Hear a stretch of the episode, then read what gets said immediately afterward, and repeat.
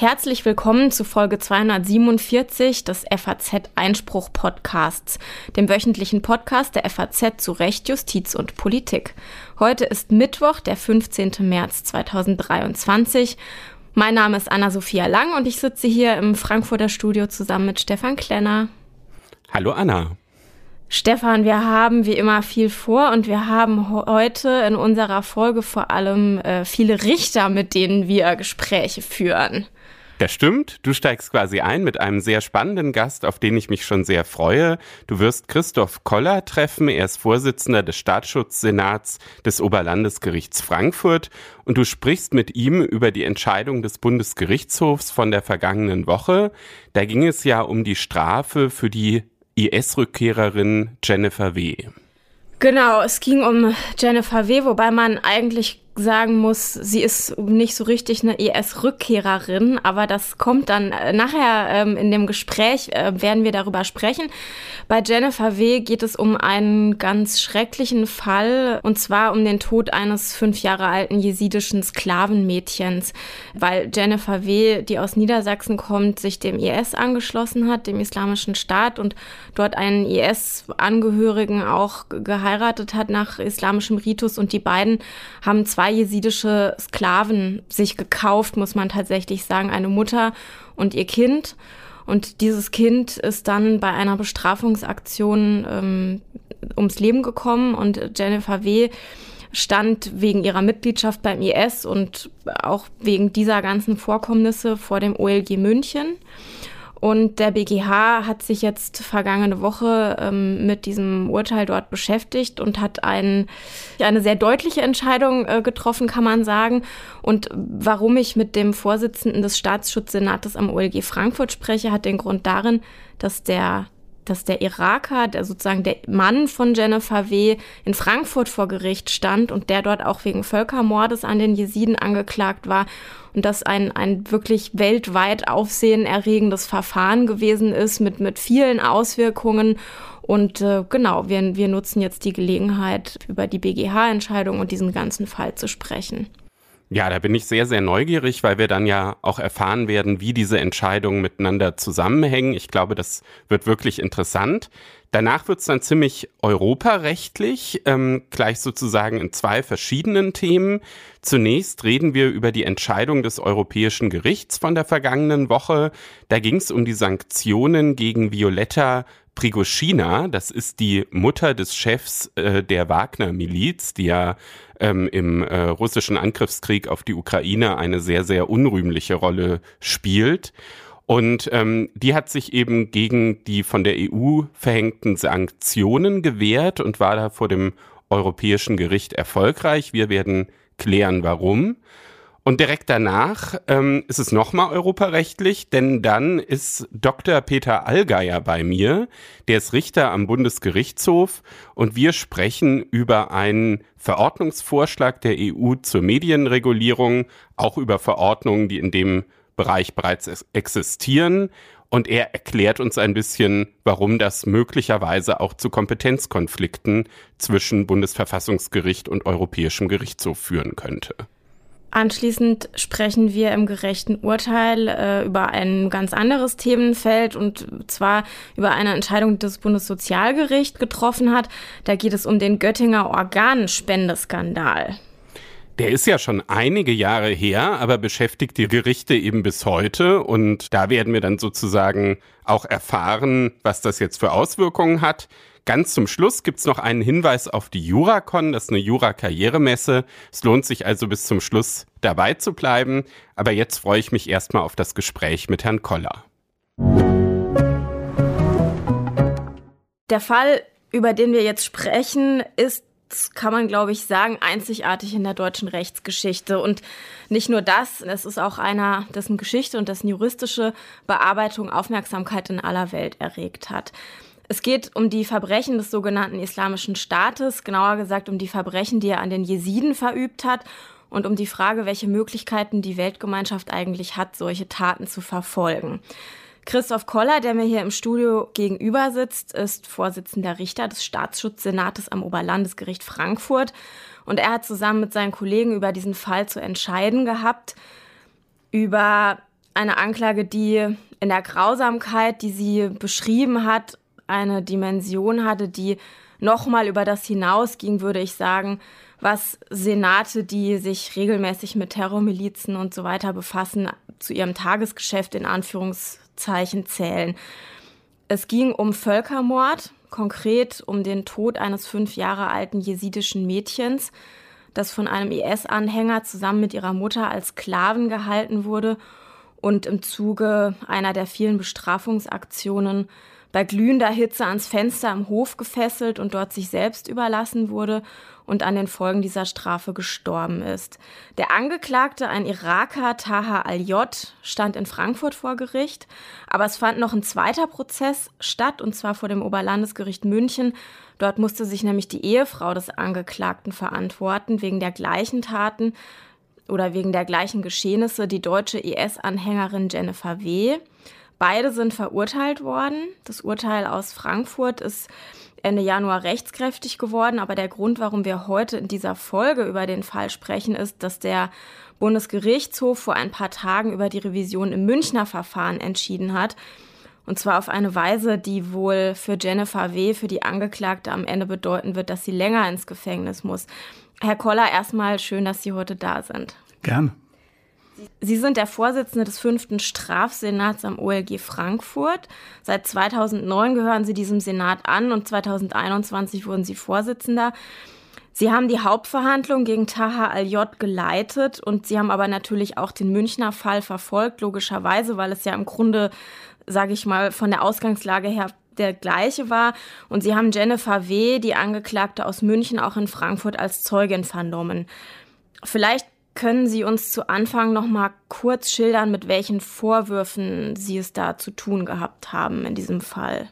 Das Ganze spielt vor dem Hintergrund dessen, was der IS ja als Angriff auf die Jesiden unternommen hat. Und zwar war das so, dass in der Nacht auf den zweiten, vom 2. auf den 3. August 2014, kurz nach der Einnahme Rakkas in Syrien und Mosuls im Irak, der IS unter Beteiligung von Hunderten von Kämpfern einen zentral geplanten, organisierten und koordinierten Angriff auf das Siedlungsgebiet der Jesiden im Umkreis des Sinjar-Gebietes ausgeübt hat.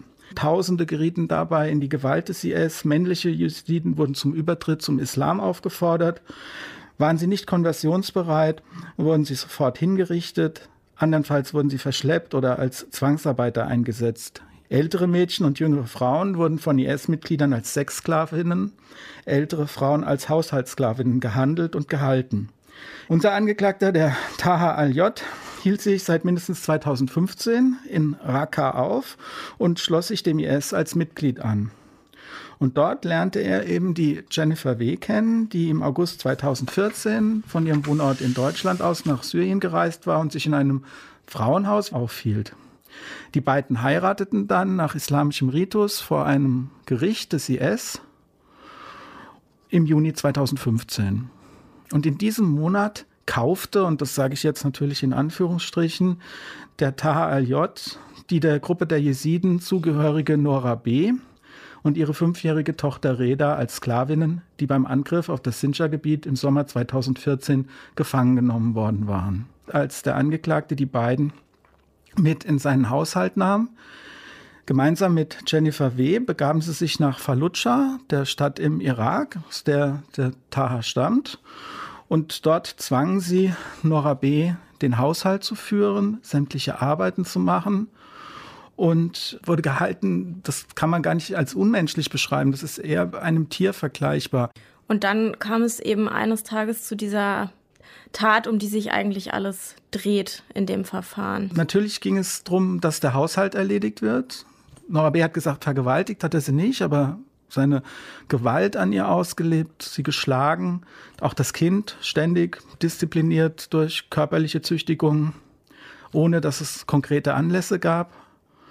Und insbesondere hat er sie auch äh, ja, dazu gezwungen zu beten nach muslimischem Ritus. Auch das Kind wenn das Kind sich dann nicht tief genug verbeugt hat, wurde es geschlagen. Und, das war für uns dann später rechtlich sehr wichtig, diese Tochter hieß Reda. Das war aber aus Sicht des Taha al-J kein muslimischer Name, kein Name, den er akzeptierte. Deswegen benannte er sie in Rania um. Und selbst die Mutter musste sie mit Rania ansprechen, wurde andernfalls bestraft. Und dann gab es eine Situation, da hatte das Kind krankheitsbedingt die Matratze, auf der die beiden schliefen, eingenässt. Taha al-J war sauer darüber und wollte zunächst die Nora B. bestrafen. Das tat er, indem er sie zwang, mit nackten Füßen sich auf den Hof des Hauses zu stellen. In dieser Zeit herrschten Temperaturen zwischen 38 und 51 Grad. Und es war ungefähr um die Mittagszeit. Und der Boden war aus Asphalt. Die Frau stand mit nackten Füßen für einen Zeitraum auf, den auf dem Boden, hatte starke Schmerzen dadurch. Der Taha war indes weiter wütend und wollte nun auch das Kind bestrafen und disziplinieren. Und deshalb fesselte er das fünfjährige Kind mittels eines Kabels an das im Hof befindliche Außengitter des Wohnzimmerfensters. Das Kind war dabei direkter Sonneneinstrahlung ausgesetzt und nach der Fixierung des Mädchens begab sich Taha zurück ins Haus. Er setzte sich auf das Wohnzimmersofa, dattelte auf seinem Handy rum, während Reda am Außengitter des Wohnzimmerfensters ohne Zufuhr von Flüssigkeit oder Nahrung gefesselt blieb. Nach einiger Zeit begab er sich wieder in den Hof und als er erkannte, dass sich das Kind nicht mehr bewegte, band er Reda los, deren Körper zu diesem Zeitpunkt bereits hart geworden war. Das Kind hatte aufgrund der Fesselung und der direkter Sonneneinstrahlung einen Hitzschlag erlitten. Entweder war es bereits verstorben oder verstarb jedenfalls unmittelbar danach an den Folgen des Hitzeschlags. Zum Verhalten der Jennifer W. hat das Oberlandesgericht München in seinem Urteil vom 25. Oktober 2021 festgestellt, dass dieser auch dann nicht einschritt, als sie die für das Kind bestehende Lebensgefahr erkannte, wobei es zu dem Zeitpunkt, als sie den Tod des Kindes billigend in Kauf nahm, wie wir Juristen sagen, also für möglich hielt und das ja ihr zumindest egal war, nicht mehr zu retten gewesen wäre. Entweder noch am selben Tag oder an einem, ja, einem kurzen Zeitraum danach war die Frau B natürlich sehr traurig und weinte und Jennifer W. hielt ihr nun eine Pistole an den Kopf und drohte ihr, sie zu erschießen, wenn sie nicht aufhöre zu weinen. Das Oberlandesgericht München hatte Jennifer W. zu einer Freiheitsstrafe von zehn Jahren verurteilt, wobei man sagen muss, das war eine Gesamtfreiheitsstrafe, die sich aus zwei Taten zusammensetzte. Eine Einzelstrafe für die mitgliedschaftliche Beteiligung am IS und eine Einzelstrafe für das Geschehen bezüglich des Kindes. Das war gewertet worden als ein Verbrechen gegen die Menschlichkeit mit Todesfolge. Und dafür war eine Einzelstrafe von neun Jahren festgesetzt worden. Auf diese Einzelstrafe von neun Jahren konnte das Oberlandesgericht München aber nur deshalb kommen, weil es davon ausging, dass ein minderschwerer Fall gegeben sei. Und dagegen hat der Generalbundesanwalt Revision eingelegt und die hatte jetzt beim Bundesgerichtshof Erfolg. Genau, und der BGH hat sich dann mit diesem minderschweren Fall, den der Senat in München da gesehen hat, auseinandergesetzt und hat sehr deutlich, so las es sich auch in der Pressemitteilung gesagt, nee, also das lassen wir so nicht gelten. Das war ein, kein minderschwerer Fall aus unserer Sicht. Vielleicht können Sie kurz erklären, warum nicht? Und vielleicht auch sagen, ob Sie das überrascht hat oder ob Sie da im Grunde mit gerechnet haben bei Betrachtung dieses Falles, mit dem Sie sich ja auch beschäftigt haben. Also überrascht hat es mich nicht, so viel würde ich mal sagen. Es ist so, dass der Bundesgerichtshof es für problematisch angesehen hat, dass das Oberlandesgericht München bei der Strafzumessung bestimmte wesentliche Punkte nicht berücksichtigt hat. Da geht es vor allem um die menschenverachtenden Beweggründe, die Jennifer W. hatte. Da hat der Bundesgerichtshof auf den Paragraphen 46 Absatz 2 Satz 2 des Strafgesetzbuchs hingewiesen, der in seiner neuen Fassung eine solche Tatmotivation regelmäßig als strafzumessungsrechtlich beachtlich ansieht. Und menschenverachtend ist eine ja in der strafbaren Handlung zum Ausdruck gekommene Gesinnung des Täters, welche die vermeintliche Andersartigkeit einer Personengruppe als Rechtfertigung dazu missbraucht, Menschenrechte der Opfer zu negieren und ihre Menschenwürde zu verletzen. Also in dem Fall die Zugehörigkeit der Nora B. und, und der Reda zu den, zur Gruppe der Jesiden. So ist es. Und hinzu käme noch, hat der Bundesgerichtshof ausgeführt, dass bei Jennifer W. strafschärfend zu berücksichtigen sei, dass sie sogar die vom Verbrechen des Völkermords vorausgesetzte Absicht der den Angriff auf die Jesiden der Sinjar-Region anordnenden Führungskräfte des IS erkannt und gebilligt hätte. Diese Gruppe sollte zerstört werden durch den IS und sie wusste, dass das geschehen soll und letztlich war das, was zum Nachteil von Nora B. und ihrer Tochter geschah, ein Teil dieses Gesamtgeschehens. Was heißt diese BGH-Entscheidung jetzt für die Angeklagte? Das hat nun zur Folge, dass das Oberlandesgericht München, ein anderer Strafsenat, sich mit dem Fall nochmal befassen muss, aber nicht die Feststellung nochmal zu treffen hat. Dabei wird der Senat natürlich die Rechtsauffassung des Bundesgerichtshofs zu berücksichtigen haben, dass ein minderschwerer Fall jedenfalls mit dieser Begründung nicht angenommen werden kann. Und für den Fall, dass ein minderschwerer Fall nicht angenommen wird, was wahrscheinlich sein dürfte nach dieser äh, Entscheidung des Bundesgerichtshofs, dann droht der Jennifer W. eine schwerere Strafe, unter Umständen sogar eine lebenslange Freiheitsstrafe. Hm. Jetzt haben ja diese Taten im Irak stattgefunden. Der Täter, mit dem Sie es zu tun hatten, war oder ist Iraker, muss man sagen. Wie sind diese beiden Fälle überhaupt vor deutsche Gerichte gekommen? Bei der Jennifer W. ist es so, dass sie die deutsche Staatsangehörigkeit hat. Insofern gibt es ja einen Bezug zu Deutschland. Wir Juristen nennen äh, die Verfolgung von Straftaten, die nicht auf deutschem Boden stattgefunden haben und deren Opfer nicht Deutsche sind, ähm, Straftaten, die nach dem Weltrechtsprinzip verfolgt werden. Und das ist im Gesetz zunächst mal in verschiedenen Normen verankert. Und im Fall der Jennifer W. haben wir den Paragraphen 7 Absatz 2 Nummer 1 des Strafgesetzbuchs. Und da kommt es maßgeblich auf die deutsche Staatsbürgerschaft an. Anders war es bei Taha al-J. Der ist irakischer Staatsbürger. Die Opfer sind irakische Staatsbürgerinnen beziehungsweise gewesen, irakische Staatsbürgerinnen gewesen. Und es ist so, dass er sich nicht in Deutschland aufhielt, als er äh, festgenommen wurde, sondern da war er in Griechenland. Hier griff nun erstmals das sogenannte echte Weltrechtsprinzip, das verankert ist im Paragraphen 1 des Völkerstrafgesetzbuchs. Und der, dieser Regelung zufolge gelten eben die Normen auch dann, wenn die Tat im Ausland begangen wurde und keinen Bezug zum Inland aufweist. Und warum ist dann Jennifer W. in München angeklagt worden und Taha Al-J. aber in Frankfurt? Da hätte man ja, sag ich mal, als Laie auch denken können, ja, das passiert dann irgendwie am selben Ort oder also jedenfalls äh, die Bezüge dieser beiden Personen zu, zu Hessen oder zu Bayern sind ja jetzt, sage ich mal, erstmal nicht da, aber trotzdem sind die Verfahren dann hier gelaufen.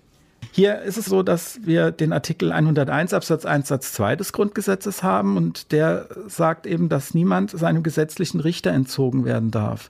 Das hat, den Hintergrund, dass man eben nicht beeinflussen können soll, welcher Richter welchen Fall zu entscheiden hat. Und deswegen muss grundsätzlich immer schon vorher klar sein, bevor die Tat begangen wird, welcher Richter gegebenenfalls irgendwann mal zuständig sein wird. Ja, und bei Taha Al-J war es nun so, dass sein Flugzeug in Frankfurt landete und in Paragraph 9 9 der Strafprozessordnung ist eben geregelt, dass auch ein Gerichtsstand am sogenannten Ergreifungsort begründet ist. Und er war halt in Frankfurt festgenommen worden. Bei Jennifer W. war das anders. Da gab es eine ganz interessante Geschichte, wie der ganze Fall überhaupt ins Rollen kommen. Äh, das hat mit, dem, hat mit dem FBI zu tun. Das richtig? hat mit dem FBI ja. zu tun. Ja, es war so, dass das FBI eine Kontaktperson hatte oder Vertrauensperson und diese Vertrauensperson hat ihr mitgeteilt, dass sie sich in einem Chat befindet mit einer Person, die ähm, wieder ausreisen will zum IS, nachdem sie sich schon einmal beim IS aufgehalten hatte. Und es war dann so, dass diese Person, die mit der Jennifer gechattet hatte, ihr vorgespielt hat. Sie organisiert ihre Reise zum IS zurück. Sie war früher schon mal dort gewesen. War ja klar, da war die, hatte die Tat stattgefunden. Und ähm, sie war dann schwanger gewesen von Taha Al-J und war 2016 zurück, zurückgekommen. Und dann wollte sie aber wieder zurück. Und dann wollte sie zurück, nachdem sie das Kind zur Welt gebracht hatte und chattete eben mit dieser Vertrauensperson. Und die hat dann gesagt, okay, ich bringe dich mit dem Auto erstmal Richtung Türkei. Das äh, kleine Kind, das sie hatte, war mit im Auto. Und was sie nicht wusste, das Auto war, wie man umgangssprachlich sagt, verwandt. Und hinterher fuhren die Ermittlungsbehörden mit einem Auto, aus dem heraus sie alles mithören konnten. Ja, und diese Person hat dann die Jennifer Wehr auf der Fahrt von Lohne, das ist in Niedersachsen, bis nach Bayern gefahren und auf der Fahrt bis Bayern hatte Jennifer so viel, weh, so viel erzählt von dem, was passiert war, dass sie äh, festgenommen werden konnte. In Bayern und deshalb dann auch schließlich so äh, die Verhandlungen am ja. OLG in München. Jetzt haben Sie ja eine Hauptverhandlung hier in äh, Frankfurt geführt, während zeitgleich in München äh, ein Prozess gelaufen ist, wo es um dieselben oder ich sag jetzt mal ähnliche Vorwürfe, aber jedenfalls dieselben Ereignisse gegangen ist. Was hat es für Sie bedeutet? Ja, also rechtlich zunächst mal, dass Jennifer wenig verpflichtet war, bei uns als Zeugin auszusagen, weil sie gemäß Paragraph 55 der Strafprozessordnung ein Auskunftsverweigerungsrecht hatte. Da das Tatgeschehen, um das es ging, die Tötung des kleinen Mädchens, ja auch Gegenstand ihres Verfahrens war, hätte sie bei uns gar nichts sagen müssen. Noch nicht einmal, dass sie den Angeklagten überhaupt kennt, geschweige denn, dass sie mit ihm nach islamischem Ritus verheiratet ist oder war. Sie hat dann aber Angaben gemacht. Ja, zunächst hieß es, sie sagt nicht bei uns aus und dann hatten wir sie auch ähm, einmal geladen, hat sie von ihrem Auskunftsverweigerungsrecht Gebrauch gemacht. Dann hieß es aber, sie ist nun doch aussagebereit.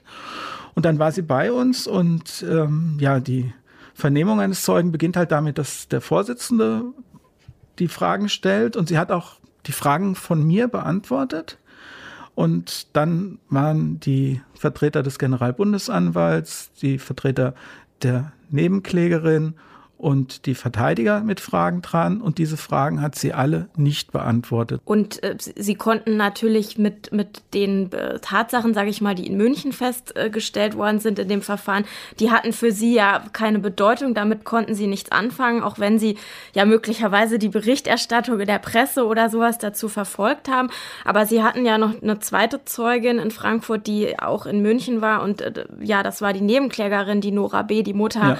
des getöteten Mädchens Mädchens und ähm, ich habe ja über dieses Verfahren auch berichtet und habe die Vernehmung auch erlebt ähm, der Zeugin, die ja wirklich, muss man sagen, sehr, sehr schwierig war äh, aufgrund der, der Sprache. Es gab eine Dolmetscherin, das Verständnis für die Fragen war nicht immer da. Sie haben das auch schon gesagt, es ist eine schwer traumatisierte Zeugin, da braucht man gar nicht drüber diskutieren. Also es war sehr mühsam, das auf der einen Seite und natürlich hat sich dann für sie ja auch auf der anderen Seite die Frage gestellt, wie würdigen sie die Angaben ähm, aus, aus so einer ja, aus so einer schwierigen äh, Vernehmung. In, in München hat die Zeugin, glaube ich, elf Tage lang genau, ausgesagt. Ja. Bei Ihnen in Frankfurt, wenn Waren ich mich recht Tage, erinnere, ja. sieben Tage, nicht ganz so lang. Wie haben Sie das gemacht? Für diese Nora B. war es natürlich schlimm, dass sie zweimal berichten musste. Sie war, als sie zu uns kam, schon, wie Sie sagen, elf Tage lang in München vernommen worden. Und da war es wohl auch eine harte Vernehmung, weil die Verteidigung ist ja die Pflicht der Verteidigung, aber trotzdem hart gefragt hatte, wenn ich es mal so sagen kann. Ja, und wir erlebten dann Nora B. als eine schwer traumatisierte Frau, die auch mit unserem Lebensstil hier im Westen erstmal überhaupt gar nichts anfangen kann und die ja wie aus einer anderen Welt scheint. Sie müssen sich vorstellen, die äh, Kultur der Jesiden, die lebt davon, dass man sich gegenseitig Geschichten erzählt und das ist alles sehr traditionell. Es ist auch nicht üblich, dass Frauen die Schule besuchen. Also Frau B ist Analphabetin. Sie hat zudem dann auch noch einen Sprachfehler und spricht die äh, Sprache Comanche. Es war dann erstmal schwierig, eine Dolmetscherin zu finden. Und dann hatten wir eine Dame, die sehr liebevoll ist, die sie auch verstanden hat und mit der sie dann auch in ein gutes Verhältnis kam, sodass sie in der Lage war, uns davon zu berichten. Und es ist natürlich ganz schwierig zu, bericht, äh, zu würdigen, was jemand sagt, der ja ungebildet ist, aus einem völlig anderen Kulturkreis stammt, mit Zeitangaben Schwierigkeiten hat. Und was für uns aber dann entscheidend war, bei allem, was auch an Widersprüchen möglicherweise im Randgeschehen ja sich hätte ja er, oder ergeben hat, das Kerngeschehen Also das, was mit ihrer Tochter passiert ist, das hat sie konstant und immer wieder geschildert und konnte dann auch, wir nennen das sogenannte Erweiterungen machen. Sie konnte ein Geschehen, was sie erst nur kurz zusammengefasst hat, ausführlicher schildern, mit neuen Details, die stimmig eingepasst haben in das Gesamtgeschehen, so dass man sagen kann, sie hat sehr glaubhaft das geschildert. Und dann kam halt dazu, dass Jennifer W. auch berichtet hat von diesem Geschehen. Es war ja letztlich, man nennt das manchmal so schlagwortartig, ein Fall des Mordes ohne Leiche, weil wir wussten ja nicht, was mit dem Kind passiert ist. Wir haben keine Obduktion eines toten Körpers, wir haben keinerlei Information. Es kam dann während des Verfahrens auch nochmal auf, das Mädchen lebe und befinde sich dort und dort im Irak. Ähm, nein, wir sind davon überzeugt gewesen, dass das Kind verstorben ist. Sie sprechen jetzt im Grunde schon noch eine weitere Herausforderung an eine Tat oder Taten, die außerhalb Deutschlands passiert sind und nicht nur das, sondern auch in einem Kriegsgebiet, wo chaotische Zustände herrschen, wo ja, es im Grunde in Syrien einen Bürgerkrieg gibt, wo aber auch äh, Syrien und im Irak die, äh, ja, der islamische Staat und auch andere äh, Akteure aus dem, aus dem terroristischen Milieu ähm, kämpfen und ähm, Deshalb die Frage, wie schwer ist es eigentlich nach den Maßstäben des deutschen Rechts, solche Straftaten dann aufzuklären in so einem Zusammenhang? Also das kann man wirklich sagen, dass das nicht einfach ist. Diese Herausforderungen, denen wir uns als Tatrichter bei völkerstrafrechtlichen Verfahren zu stellen haben, sind zunächst mal tatsächlicher Natur. Wir haben es immer mit Auslandssachverhalten zu tun, deren Aufklärung besonders schwierig ist. Die Beweismittel befinden sich zumeist im Ausland, weshalb der sehr umständliche langwierige und auch ab und zu oder öfters erfolglose Weg der Rechtshilfe zu bestreiten ist. Was Alles sehr schwierig. Im Fall Syrien und Irak äh, aussichtslos, aussichtslos ist. ist ja. ja. Da müssen wir dann mit den Leuten, die verfügbar sind, die sich im europäischen Ausland aufhalten, es waren ja viele geflüchtet, behelfen. Und dann kann es auch sein, dass man mal nicht weiterkommt und etwas nicht aufklären kann, was dann auch gegebenenfalls einen Freispruch zur Folge haben könnte. Oft haben die Zeugen auch Angst. Sie kommen aus Ländern, in denen, ja, wie beim IS, terroristische Vereinigungen die Macht haben oder Diktatoren oder Autokraten herrschen. Dann haben die Zeugen deshalb Angst um sich oder im Land verbliebene Angehörige. Sie fürchten sich vor Geheimdiensten, auch vor Polizei und Justiz, vor Behörden allgemein und damit letztlich auch vor uns. Und das ist auch vollkommen verständlich. Und dann versuchen wir erstmal den Zeugen und auch, ja, den Opferzeugen klarzumachen, dass wir ja keine Instanz sind, vor der sie sich fürchten müssen. Oft sind die auch noch traumatisiert, zum Beispiel als Folteropfer. Hinzu kommt, dass die Sachverhalte oft lange zurückleben und es zurückliegen und es in den Herkunftsländern erzeugen von staatlicher Seite vorgegebene Narrative gibt. Das hatten wir zum Beispiel, ich habe vor langen Jahren mal einen Fall gehabt, betraf den Völkermord in Ruanda. Da wurde immer wieder gesagt, wie in Ruanda über diesen Fall gesprochen werden muss, weil das von staatlicher Seite so vorgegeben sei. Will nicht äh, sagen, dass das so ist, aber das war jedenfalls ein Punkt, mit dem wir uns auseinandersetzen müssen. Dann kommt es vor, dass am Ursprungskonflikt beteiligte Personen oder Gruppen noch an der Macht sind und auf Beweismittel Einfluss nehmen können. Sie können etwa das Ausfindigmachen von Zeugen erschweren oder ihnen genehme Zeugen zu uns bringen. Wir nennen das Sistieren oder Zustellungen verhindern, Reiseerlaubnisse verweigern, Zeugen oder deren Angehörigen bedrohen oder echte oder inhaltlich unwahre Urkunden ausstellen. Das war ja der erste Prozess wegen der Verbrechen des IS an den Jesiden, wo es um die, ja, wo es eigentlich zum ersten Mal um die Völkermordfrage ging. Und das heißt, dass aber auch Augen aus aller Welt ähm, auf diese Hauptverhandlung und auf Sie ähm, und auf den Senat gerichtet waren. Wie sind Sie damit umgegangen? Da waren ja auch viele Erwartungen von vielen unterschiedlichen Parteien ähm, mit im Spiel. So ist es. Unser Urteil ist das weltweit erste, in dem eine Verurteilung wegen des Völkermords ausgesprochen wird, den Mitglieder des IS ab August 2014 im Irak an den Jesiden verübt haben. Völkerstrafverfahren wie das gegen Taha Ayot sind in mehrfacher Hinsicht besonders. So erwartet die internationale Öffentlichkeit einen Beitrag zur historischen Aufarbeitung. der Geschehnisse. Das Verfahren findet großes Interesse bei den Medien und auch die Forschung ist interessiert. Wir haben NGOs, die mitschreiben und auch im Internet darüber berichten. Und die Verfahrensbeteiligten werden mit dem Leid konfrontiert, das eine ganze Gruppe von Menschen erlitten haben. In einem solchen Verfahren ist das Gericht besonders herausgefordert, weil die Erwartungen, die an das Verfahren und das Gericht stellen, sehr groß sind und natürlich divergieren. Wir als Richter verspüren da durchaus Druck, aber wir müssen uns von dem lösen und auf das besinnen, was unsere Aufgabe ist. Wir ähm, haben die Aufgabe, in einem fairen rechtsstaatlichen Verfahren eine Überzeugung zu finden zu, von dem, was tatsächlich geschehen ist.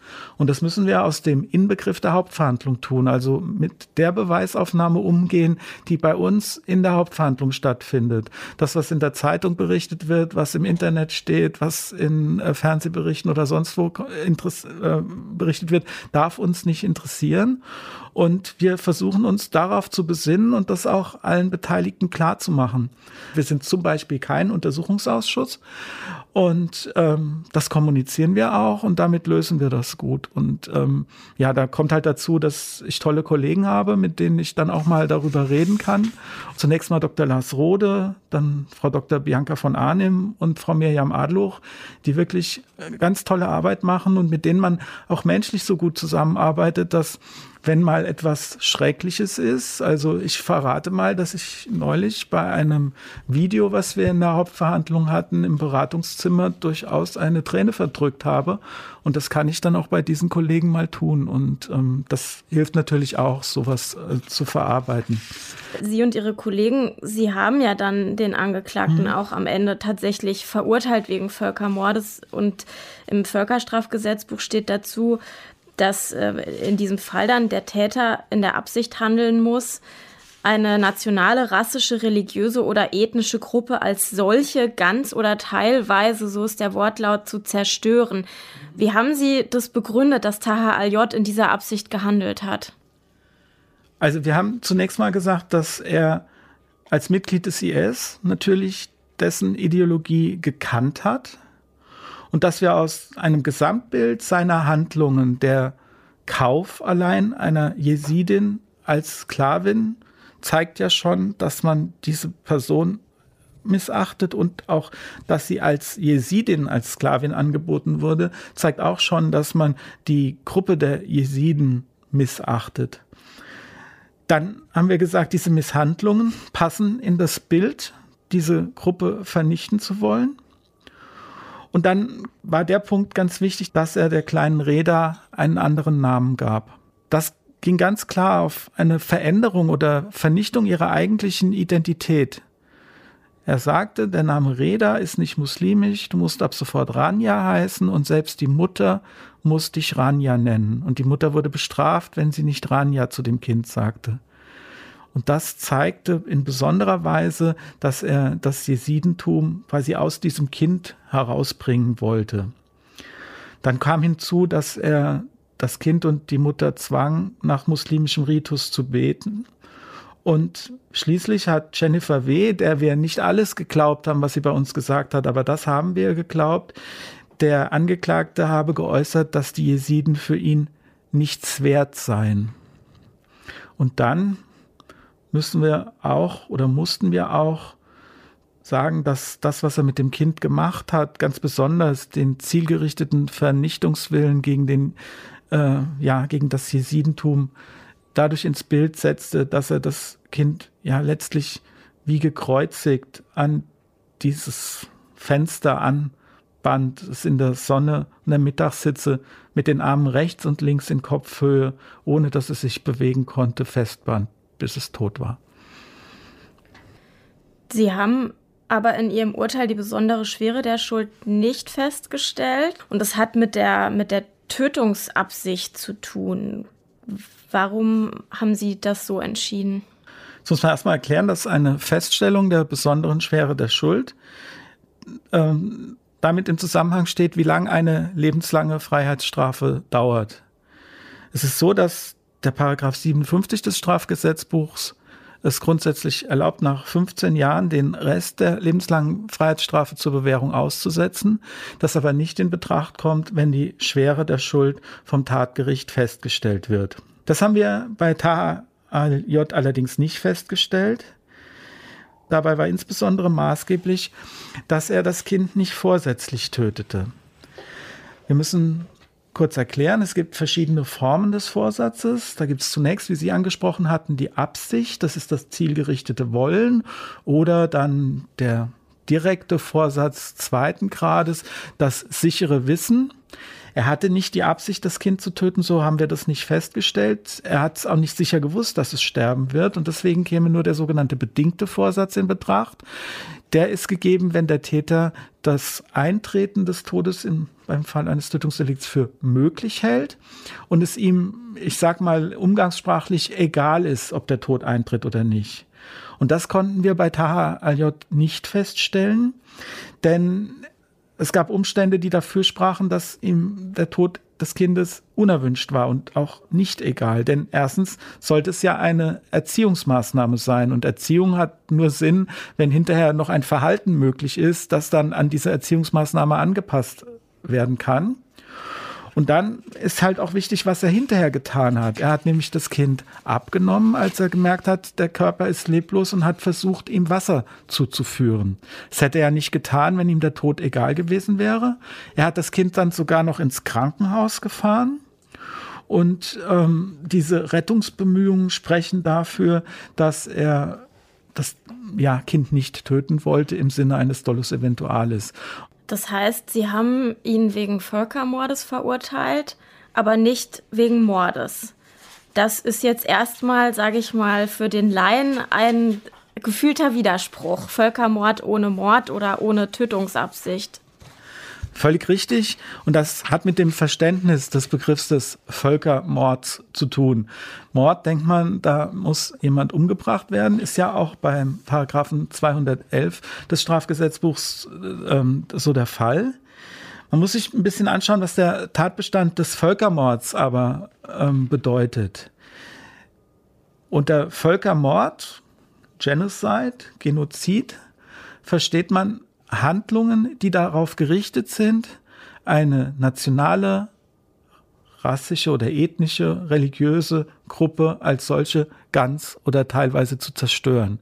Und da muss nicht die Zerstörung schon erfolgen im Sinne davon, dass alle Mitglieder dieser Gruppe schon getötet werden. Da gibt es verschiedene Handlungsvarianten. Da haben wir zunächst das Töten eines Mitglieds der Gruppe, klar aber dann auch, dass man einem Mitglied der Gruppe schwere körperliche oder seelische Schäden zufügt oder die Gruppe unter Lebensbedingungen stellt, die geeignet sind, ihre körperliche Zerstörung ganz oder teilweise herbeizuführen.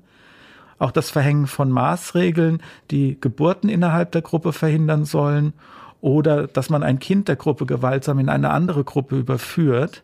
All das können nach dem Paragraphen 6 des Völkerstrafgesetzbuchs Tathandlungen sein.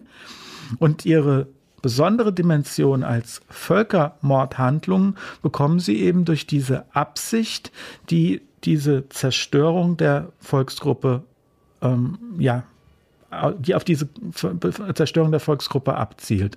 Und im Fall des Taha AJ haben wir den Paragraphen 6 Absatz 1 Nummer 2 angewandt und haben gesagt, er hat einem Mitglied der Gruppe, nämlich der Nora B., schwere seelische Schäden zugefügt und außerdem diese Variante der schweren körperlichen Schäden verwirklicht mit der ja, Misshandlung und letztlich Tötung der kleinen Räder. Ich würde Sie ganz zuletzt noch mal fragen wollen zum Weltrechtsprinzip. Da hat das OLG Frankfurt ja schon, schon einige ähm, Erfahrungen. Da übernimmt ja Deutschland eine Verantwortung oder deutsche Gerichte übernehmen eine Verantwortung, die mit außergewöhnlichen Belastung verbunden ist und manchmal auch mit, mit Gefährdungslagen. Wie, wie stehen Sie dazu? Bei all den Schwierigkeiten, die ich beschrieben habe, kann ich doch sagen, es lohnt sich. So senden diese Verfahren das Signal in die Welt, dass Kriegsverbrecher und Folterer mit Strafverfolgung rechnen müssen, sollte die deutsche Justiz ihrer habhaft werden. Wenn dadurch nur eine Person von der Begehung von Kriegsverbrechen irgendwo auf der Welt abgehalten würde, wäre es das schon wert. Darüber hinaus macht Deutschland mit diesem Verfahren auch klar, dass es kein sicherer Ort und Rückzugsraum für Völkerstraftäter ist, in dem sie straflos leben können. Ja, dieses Stichwort, was dann immer gesagt wird, ist No Safe Haven Germany.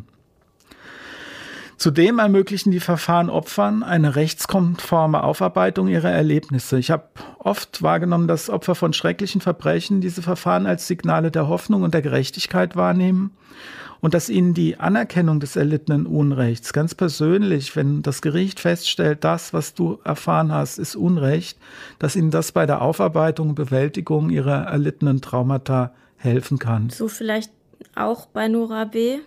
Ja, ich habe die Hoffnung. Also es war sehr rührend. Wir hatten die mündliche Urteilsverkündung und ich habe dann das Urteil begründet und die Dolmetscherin saß neben ihr und sie saß ganz in sich zusammengesunken da.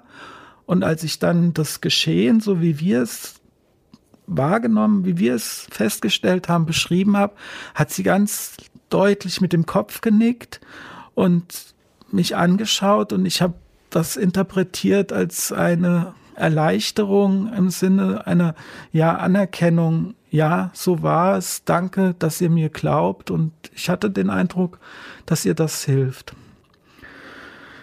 Ja, dann haben wir natürlich auch internationale Reaktionen, die dann auch zeigen, dass das wichtig ist, was wir machen. Ja, das ist zunächst mal in den Medien der Fall. Auch Opferverbände, und NGOs zum Beispiel und ja auch internationale Organisationen bis an höchste Stelle sagen, dass das wichtig ist. So wurde zum Beispiel unser Urteil in der Sache gegen den THLJ im Sicherheitsrat der Vereinten Nationen besprochen und als wegweisende historische Entscheidung bezeichnet. Jetzt hat ja gerade aktuell am 19. Januar 2023 der Bundestag beschlossen, das, was der IS den Jesiden angetan hat, als Völkermord zu bezeichnen. Und auch bei der davor geschalteten Expertenanhörung wurde wieder auf unser Urteil Bezug genommen. Vielleicht abschließend doch auch nochmal zu dieser Nora B., die mir natürlich nicht aus dem Kopf geht. Das ist ein Verfahren, das man ja nicht oft hat und ähm, ein solches Schicksal da vor sich zu haben. Und ähm, es war dann auch für mich gut, also ganz persönlich, dass ich ihr zum Schluss wünschen konnte, dass sie vielleicht ihren Frieden findet und lernt und dazu fähig ist, ihr Leid zu tragen. Und ich glaube, damit hat das Verfahren dann auch einen guten Zweck erfüllt. Das Gericht der Europäischen Union hat in der vergangenen Woche die EU-Sanktionen gegen Violetta Prigoschina gekippt. Das ist die Mutter des Chefs der Wagner-Miliz, äh, Herr äh, Prigoschin. Da ist es ja so, dass die Wagner-Miliz unter diesem Namen Gruppe Wagner eine ziemlich unrühmliche Rolle im Angriffskrieg Russlands auf die Ukraine spielt. Es ist eine paramilitärische Gruppe, die aber eben trotzdem auf Seiten Russlands kämpft. Und die EU hatte sich schon äh, vor Ausbruch des Krieges in der Woche davor mit verschiedenen Sanktionen gegen Frau Prigoschina auseinandergesetzt. Es ging einmal um einen Beschluss und eine Durchführungsverordnung äh, zur gemeinsamen Außen- und Sicherheitspolitik vom 23. Februar 22. Das ist ein Tag, äh, bevor dann eben der Angriffskrieg so richtig losging. Und ähm, das war eine Reaktion darauf, dass Wladimir Putin ja schon am 21. Februar ein Dekret unterzeichnet hatte, was eben diese sogenannten Volksrepubliken ähm, anerkannte. Und daraufhin ist dann eben auch diese Frau auf die Sanktionsliste gekommen. Was bedeuten Sanktionen? Einmal war es so, dass sie ein Verbot der Ein- und Durchreise in EU-Staaten getroffen hat, zum anderen auch ihre Gelder eingefroren wurden. Ja, Anna, und ich glaube, wir sollten zu Beginn vielleicht einfach nochmal erklären, was das Gericht der Europäischen Union eigentlich ist. Denn das ja. ist ja ein Gericht, was selbst Leuten, die sich mit Europarecht beschäftigen, nicht immer ganz so präsent ist. Ja, das stimmt. Man hört jetzt nicht so unglaublich viel davon immer. Ähm in der Medienberichterstattung und, und äh, deshalb haben jetzt wahrscheinlich manche auch, als äh, diese ähm, Sanktionen Thema wurden in Bezug auf die Violetta Prigoschina, sich gedacht, was ist das eigentlich für ein Gericht? Also ähm, es gibt ja seit 1952 den äh, Gerichtshof der Europäischen Union, der die Rechtmäßigkeit der Handlungen der EU überprüft und der gewährleisten soll, dass EU-Recht einheitlich angewendet und, und ausgelegt wird. Also man kann sagen, das Rechtsprechungsorgan der EU und der besteht eben aus zwei Gerichten, dem Gerichtshof, das den wir als EuGH immer kennen, der natürlich viel öfter mit, mit Entscheidungen in der Berichterstattung ist, und dem Gericht. Das Gericht ist im ersten Rechtszug unter anderem eben zuständig für Klagen auf Nichtigerklärungen von Handlungen von EU-Organen. Und äh, ja, so ist es jetzt äh, in diesem Fall auch gewesen. Also wir haben ein zweistufiges Gerichtssystem auf EU-Ebene und gegen alle Entscheidungen, die das Gericht trifft, kann man auch beim Europäischen Gerichtshof, also beim EuGH, ein auf die Rechtsfragen beschränktes Rechtsmittel einlegen, so ähnlich wie es auch im deutschen Revisionsrecht ist. So ist es. Und ähm, genau wie man sich angucken muss, dass eben, was eigentlich jetzt dieses Gericht ist, das da entschieden hat, muss man vielleicht auch noch mal einen Blick drauf werfen, wer eigentlich diese Sanktionen verhängt hat. Ne? Das ist ja auch bei den EU-Institutionen immer wichtig, sich das genau anzusehen. Genau, also es war ähm, der Rat der Europäischen Union und es gibt ja auch den Europäischen Rat. Deshalb darf man das immer nicht so richtig ähm, miteinander verwechseln. Der Rat der Europäischen ähm, Union ist der Ministerrat sozusagen. Es gibt keine feste Zusammensetzung, sondern die jeweiligen Minister, die für die verschiedenen Ressorts zuständig sind innerhalb den EU-Ländern, kommen dann da zusammen. Und der Europäische Rat ist im Gegenzug dazu eben das, wo sich die, ähm, wo sich die Staats- und Regierungschefs der EU treffen. Und überhaupt nicht verwechseln darf man das Ganze mit dem Europarat in Straßburg. Das passiert ja auch das eine oder andere Mal. Das ist eine ganz andere Organisation, wo auch viel mehr Länder dabei sind als ähm, in der EU, ähm, die ja dann wiederum den Europäischen Gerichtshof für Menschenrechte betreibt. Ja, damit haben wir, glaube ich, erstmal so rein formell klar gemacht, worum es hier eben geht. Das Gericht der Europäischen Union hat über einen Akt äh, des Rates entschieden. Und ähm, dann fragt man sich ja vielleicht so ein bisschen, warum kann denn da jetzt eigentlich Frau Prigoschina klagen, wenn sie doch gar keine EU-Bürgerin ist? Ja, Stefan, sie hat ihre Klage gestützt auf Artikel 263a EUV. So ist es. Das ist ja der große Vertrag, der diese ganzen Sachen im Europarecht regelt. Und da steht eben drin, dass jede natürliche oder juristische Person so eine Klage ähm, erheben kann, wenn sie von betreffenden Handlungen unmittelbar und individuell betroffen ist. Das heißt, es knüpft eben gerade nicht an die Staatsgehörigkeit an, sondern Frau Brigoschina kann ähm, deshalb eben, äh, wenn sie von so einer Sanktion betroffen ist, zu dem Europäischen Gericht gehen. Sie hat dann natürlich auch in ihrer Klageschrift geschrieben, worauf sie die Klage stützt. Da gab es fünf Klagegründe. Zum einen ähm, hat sie gesagt, der Rat hätte gegen die Begründungspflicht verstoßen. Es sei also so gar nicht klar gewesen, warum sie das eigentlich trifft dann hätte eine ausreichende Tatsachengrundlage gefehlt und Beurteilungsfehler seien passiert. Ähm, es hätte Ermessensmissbrauch gegeben, Grundrechte seien verletzt worden und es bestehe eine offensichtliche Beeinträchtigung des Eigentumsrechts. Man muss allerdings sagen, dass sie mit dem ersten Klagegrund, nämlich der Begründetheitsrüge, nicht durchgedrungen ist. Da geht es ja erstmal einfach darum, gab es Normen, die überhaupt den Rat dazu befugt haben, diese Sanktionen zu verabschieden und ähm, wurden diese Normen auch genannt. Das waren einmal Artikel 29 EUV und Artikel 215 AEUV. Artikel 29 EUV ist einfach die Norm, die den Rat überhaupt dazu berechtigt, solche Beschlüsse in der gemeinsamen Außen- und Sicherheitspolitik ähm, zu treffen. Und ähm, Artikel 215a EUV da geht es dann um die Befugnis zu restriktiven Maßnahmen gegen natürliche und juristische Personen.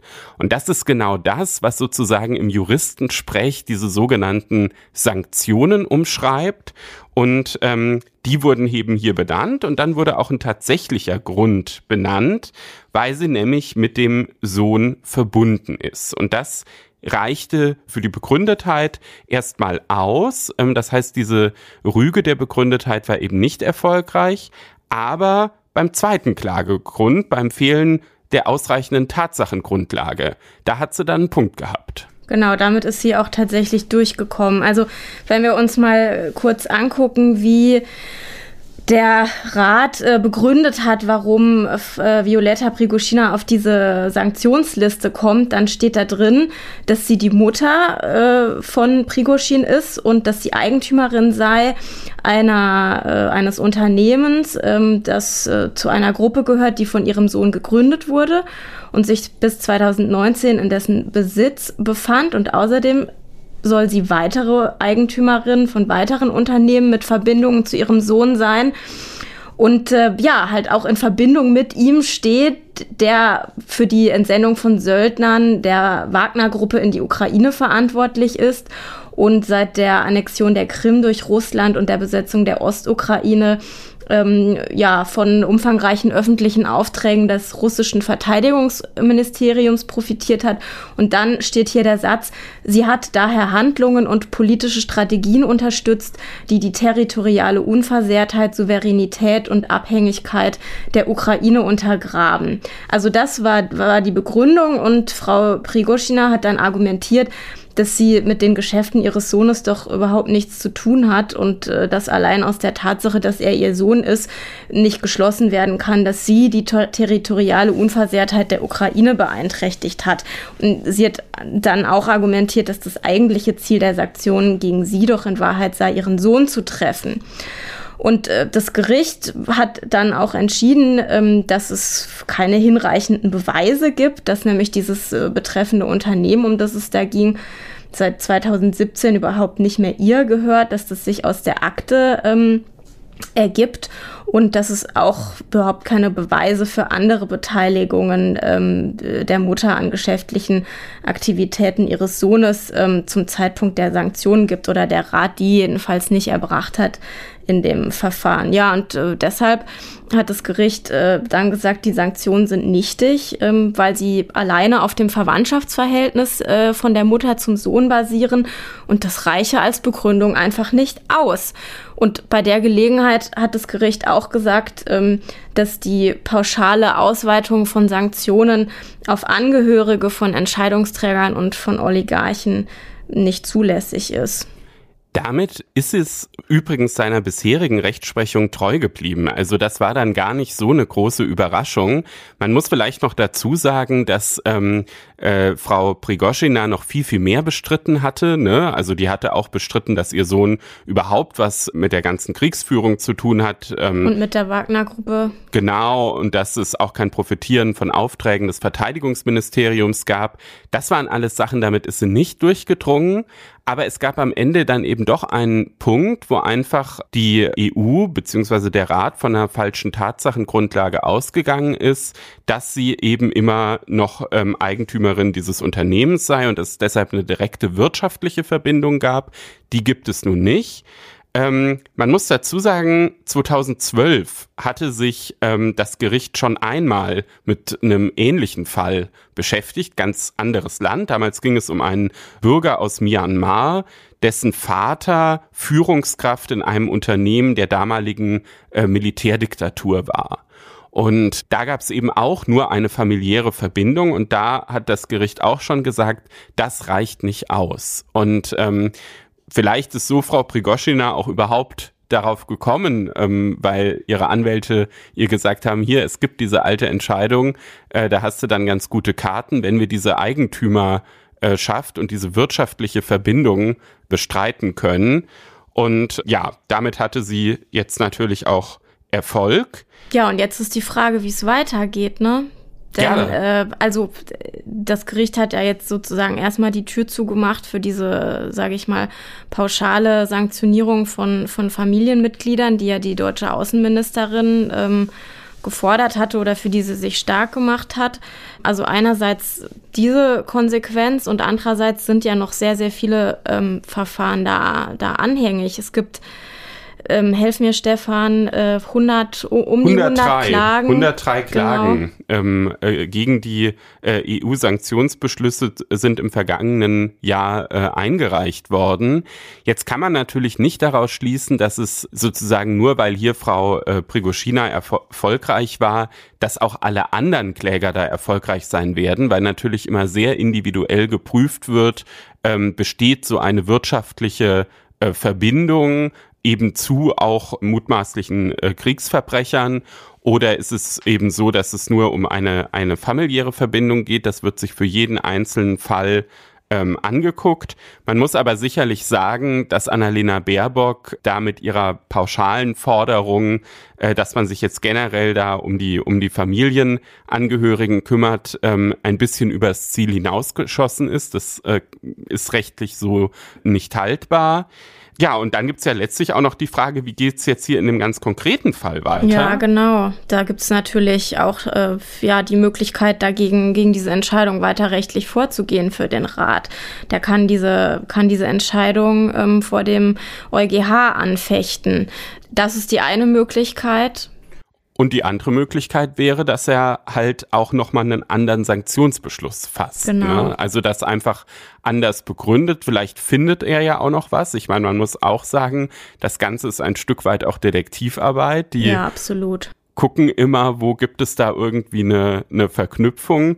Und vielleicht finden sie ja auch noch bei Frau Prigoschina irgendwelche Verknüpfungen, auch wirtschaftlicher Art, die ihnen bisher nicht aufgefallen sind. Und dann könnten sie natürlich einen neuen Sanktionsbeschluss fassen. Genau, man muss ja auch sagen, dass ihr Sohn, der Jewgeni ähm, Prigoschin, ja ein, ein, man muss sagen, das ist ein Firmengeflecht. Ähm, da gehört ganz, ganz viel dazu, was, was er besitzt. Ähm, das ist auch sehr undurchschaubar und da geht es, äh, ja, man kann eigentlich sagen, auch um Fake News, um Propagandafilme, um ähm, ja, Internet-Trollfirmen, um, ja, wenn man sich die Aktivitäten der Wagner-Gruppe gerade in Subsahara-Afrika anguckt, ähm, wie da versucht wird, Einfluss zu gewinnen über militärische Ausbildung, über Waffenlieferungen und über Radiostationen, die gekapert werden, in Anführungsstrichen. Also da steckt ja ganz, ganz viel dahinter und mutmaßlich auch Rohstoffhandel, Öl, Diamanten und so weiter und so fort. Also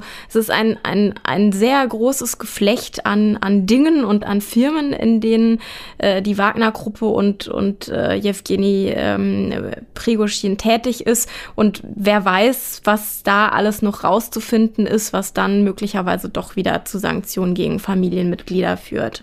Könnte also gut sein, dass diese Familie uns nicht das letzte Mal in diesem Podcast beschäftigt. Für heute war es aber erstmal ein kleiner Überblick über die Entscheidung aus der vergangenen Woche. Und jetzt bleiben wir im Europarecht. Wir hören jetzt das Gespräch mit Peter Allgeier. Die EU-Mitgliedstaaten beraten derzeit mit der Europäischen Kommission über einen Verordnungsvorschlag für ein europäisches Medienfreiheitsgesetz. Die EU-Kommission sagt, sie will damit plurale und unabhängige Medien in ganz Europa sichern. Die deutschen Bundesländer sind hingegen der Meinung, Brüssel überschreite seine Kompetenzen.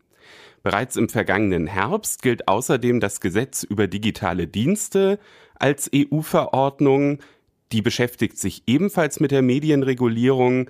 Große Teile dieser EU-Verordnung sind erst ab Februar kommenden Jahres anwendbar. Und über dieses ganze Thema Medienregulierung auf europäischer Ebene, über diese beiden äh, Verordnungen beziehungsweise den Verordnungsentwurf spreche ich jetzt mit Dr. Peter Allgeier. Er ist hier in unserem Podcaststudio in Frankfurt, ist Richter am Bundesgerichtshof und hat vor einigen Wochen zu dem Thema einen Gastbeitrag in der FAZ geschrieben. Hallo, Herr Allgeier. Guten Tag. Vielen Dank für die Einladung. Herr Allgeier, wir fangen vielleicht einfach mal an mit dem Digital Services Act, also diesem Gesetz über digitale Dienste, was ja schon gilt, wobei große Teile erst ab Februar kommenden Jahres anwendbar sind. Viele unserer Hörer sind ja jetzt mit EU-Verordnungen nicht ganz so vertraut wie mit den nationalen Gesetzen. Deshalb vielleicht einfach nochmal zu Beginn, was ist darin jetzt enthalten? Was ist da neu? Was ist neu? Beim Digital Service Act würde ich jetzt in dem Themenzusammenhang, den wir gerade besprechen, einen Teil rausgreifen, der den Bereich Medienregulierung betrifft. Daneben gibt es einen ganz einen zweiten großen Schwerpunkt, den ich mit dem Schlagwort, Stichwort der Überschrift Onlinehandel umschreiben würde.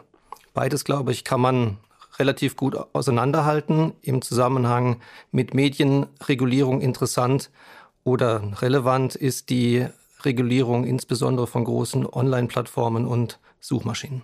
Wie wird da reguliert? Wie muss ich mir das vorstellen? Reguliert wird oder reguliert werden soll in der Zukunft in einem sehr umfassenden Umfang. Die Diskussion über die Regulierung von Suchmaschinen und Online-Plattformen wird seit sehr vielen Jahren geführt. Grund und Anlass dafür ist, dass sich das Mediennutzungsverhalten der Bevölkerung grundsätzlich geändert hat. Also klassische Medien Zeitungen, privater Rundfunk, öffentlich-rechtlicher Rundfunk werden weniger in Anspruch genommen und die gegenläufige Entwicklung ist, dass immer mehr politische Diskussionen und gesellschaftliche Diskussionen, also Meinungsbildung, Meinungsaustausch, sich in diese Bereiche verlegt hat, was die Frage aufgeworfen hat, ob entsprechend das Regulierungsinstrumentarium, ich will gar nicht sagen nachgeschärft, sondern erstmals geschaffen werden muss. Was müssen denn die Plattformen jetzt machen? Also das richtet sich ja an große Medienunternehmen, zum Beispiel Meta, die ja äh, Facebook und Instagram betreiben, auch an, an andere Netzwerke, wo eben Medieninhalte drüber verbreitet werden. Was müssen die künftig tun, was sie bisher nicht machen mussten? Ich fange mal vorne an. Was mussten Sie bisher tun nach nationalem Recht? Also unbestritten war, das ist auch schon gerichtlich durchgesetzt worden, dass die Plattformen zum einen gehalten sind, auf Zuruf auf Informationen, persönlichkeitsrechtsverletzende Informationen zu sperren, zu löschen. Das ist das eine. Auf der anderen Seite, das ist bisher nur in Ansätzen in der Rechtsprechung diskutiert und entschieden worden, ähm, gibt es einen korrespondierenden Anspruch von Personen, deren Inhalte gelöscht werden die also einen Anspruch auf Beibehaltung, Entfernung der Löschung machen können, so dass ihre Beiträge wieder sichtbar werden. Der Digital Service Act nimmt für sich in Anspruch, sehr umfassend zu regeln. Also es gibt allerlei ähm, individuelle Ansprüche, aber auch Regulierungsinstrumente für die Aufsichtsbehörden. Das ist das eine in der Sache. Und das andere, ich glaube, das ist ein sehr wichtiger Gesichtspunkt, es wird sehr viel Transparenz eingefordert. Also es muss offengelegt werden, was die großen Plattformen an automatisierten, es handelt sich um automatisierten Empfehlungs-, Löschungssystemen und, und so weiter vorhalten, womit sie das, was auf den Plattformen in den Suchmaschinen passiert, dann natürlich auch ähm, beeinflussen. Das heißt, es sollen also willkürliche Löschungen unterbunden werden. Die Rechte der Nutzer werden damit ja dann auch gestärkt. Trotzdem bleibt es natürlich letztlich so, dass dieser Digital Services Act davon ausgeht, dass die Medienplattformen über ihre allgemeinen Geschäftsbedingungen schon auch Inhalte ausschließen können, die jetzt eigentlich gesetzlich erstmal nicht zu unterbinden sind, ne? die also rein äußerungsrechtlich von der Reichweite der, der Meinungsfreiheit äh, zulässig wär, wären. Ist das nicht problematisch? Könnte da dann nicht die Gefahr bestehen, dass künftig die Konzerne die Reichweite der Meinungsfreiheit bestimmen und nicht mehr der Staat? Hier sind wir am entscheidenden Punkt.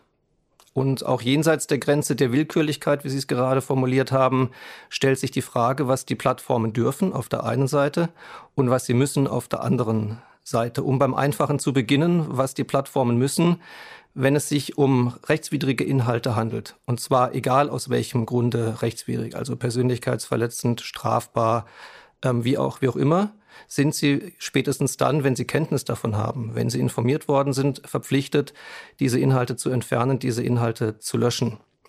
Interessanter wird es schon bei der Frage, was die Plattformen dürfen. Sie haben das Stichwort AGB der Plattformen angesprochen, das sogenannte digitale Hausrecht der Plattformen. Im Ausgangspunkt entscheidet der Plattformbetreiber selber, was er auf seiner Plattform zulässt.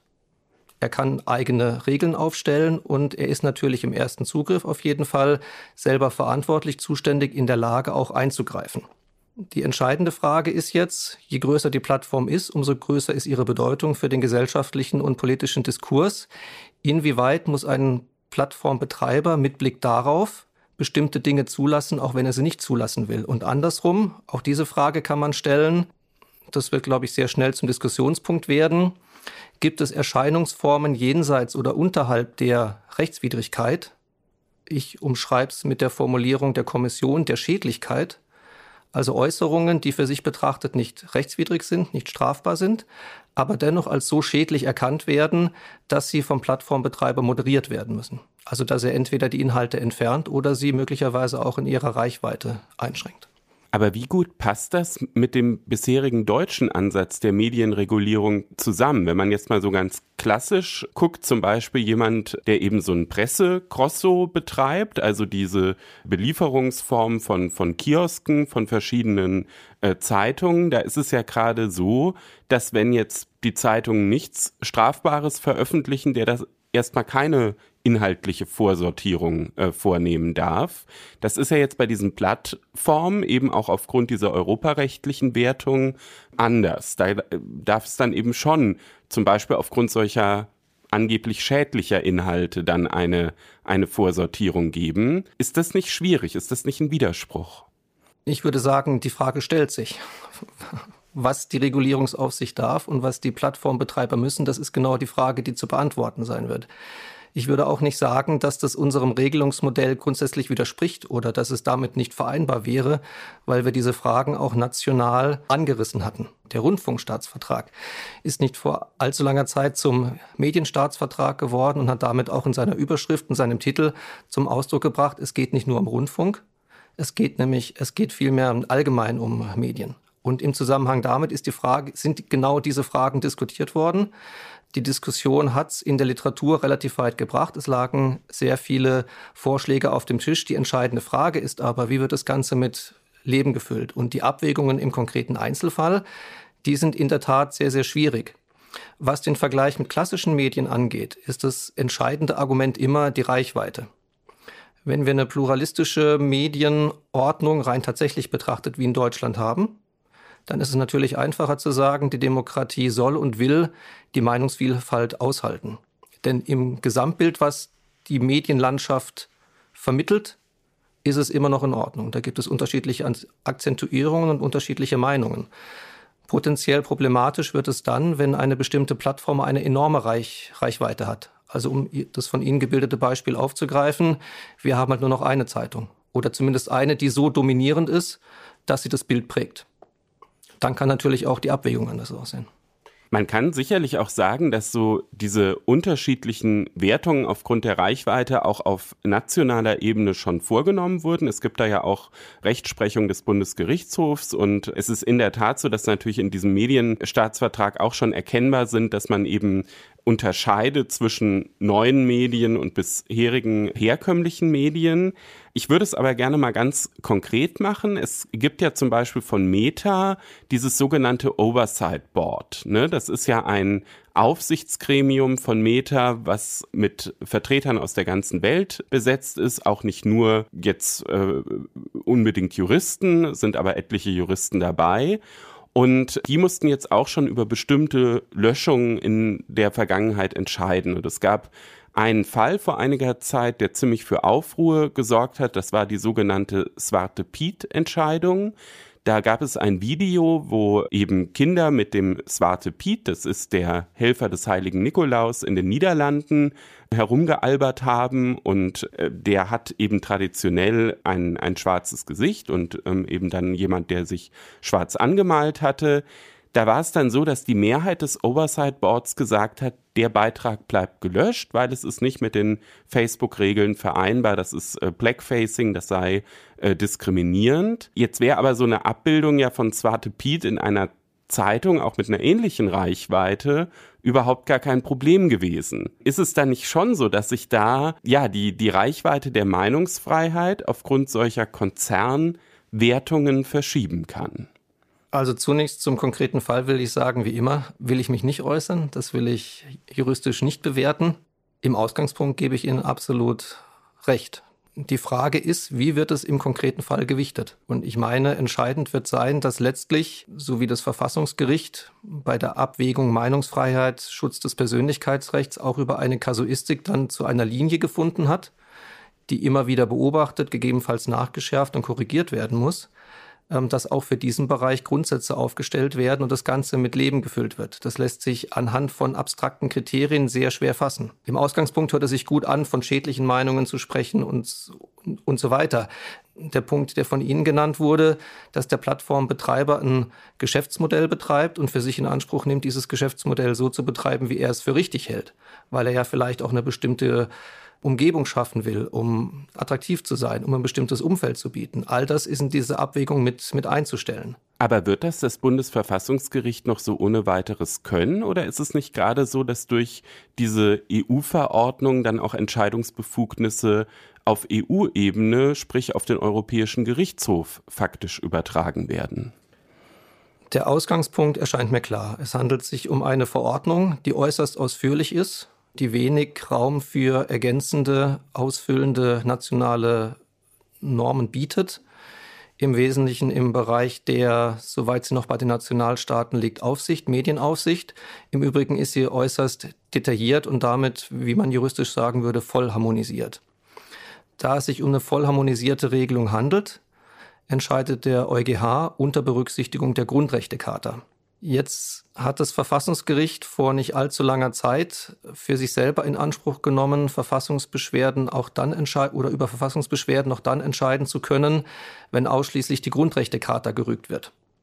Das ändert aber nichts daran, dass der EuGH nicht nur das oberste Fachgericht ist über die Verordnung, sondern dass es eben auch das oberste Grundrechtsfachgericht ist, soweit es um die Grundrechtecharta geht. Das heißt, soweit das Verfassungsgericht hier Einfluss nehmen würde und Einfluss nehmen will, dann über Verfahren, die zum Verfassungsgericht kommen und wenn nicht schon alles klar entschieden wäre bis zu diesem Zeitpunkt vom EuGH, auch wiederum durch Vorlageverfahren in einen Diskurs eintritt.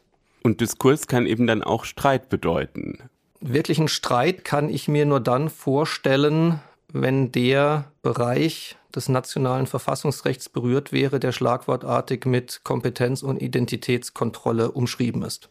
Was ja bei der Meinungsfreiheit ziemlich schnell passieren kann, oder? Wenn man die Meinungsfreiheit so verortet, wie es das Verfassungsgericht meines Erachtens zu Recht gemacht hat, also ganz, einen ganz engen Bezug zum Demokratieprinzip herstellt und so wie es vom, in ständiger Rechtsprechung bis zuletzt immer wieder formuliert wurde, dass die Meinungsfreiheit nicht nur für die Persönlichkeitsentfaltung, sondern eben auch für die Demokratie schlechthin unverzichtbar ist. Dann kann man auf die Idee kommen und sagen, wenn die Meinungsfreiheit zu weit eingeschränkt ist, dann droht die Demokratie Schaden zu nehmen dann werden wir das auf jeden Fall im Blick haben. Das ist ja sozusagen schon mal ein erster interessanter Punkt, auch zur weiteren Beobachtung dieser EU-Verordnung.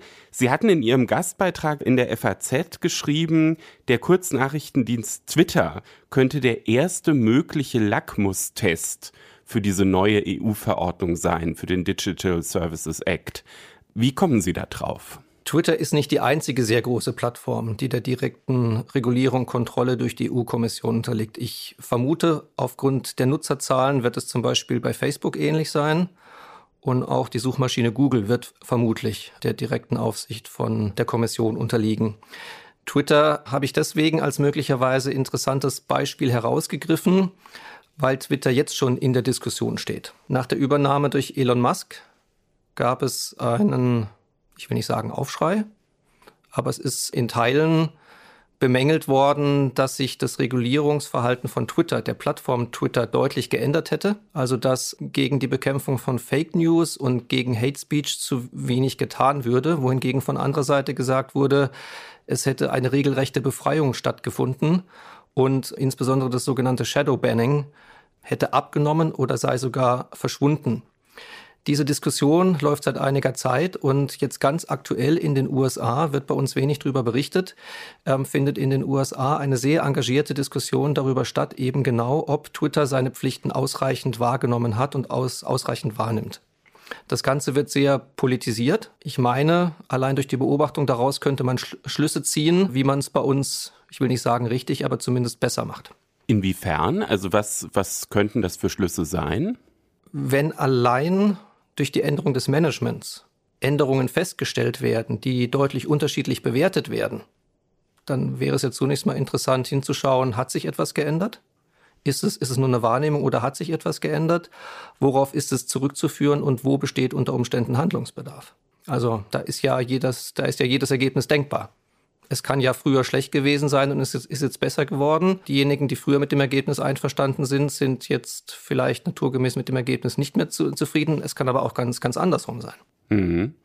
Ja, dann verstehe ich jetzt, warum Sie meinen, dass das möglicherweise eine erste große Bewährungsprobe für diese neue EU-Verordnung sein wird. Ich würde jetzt gerne nochmal auf diesen anderen, ebenfalls mit der Medienregulierung zu tun habenden Verordnungsentwurf kommen für diesen European Media Freedom Act. Ähm, da geht es ja um dieses sogenannte Medienfreiheitsgesetz.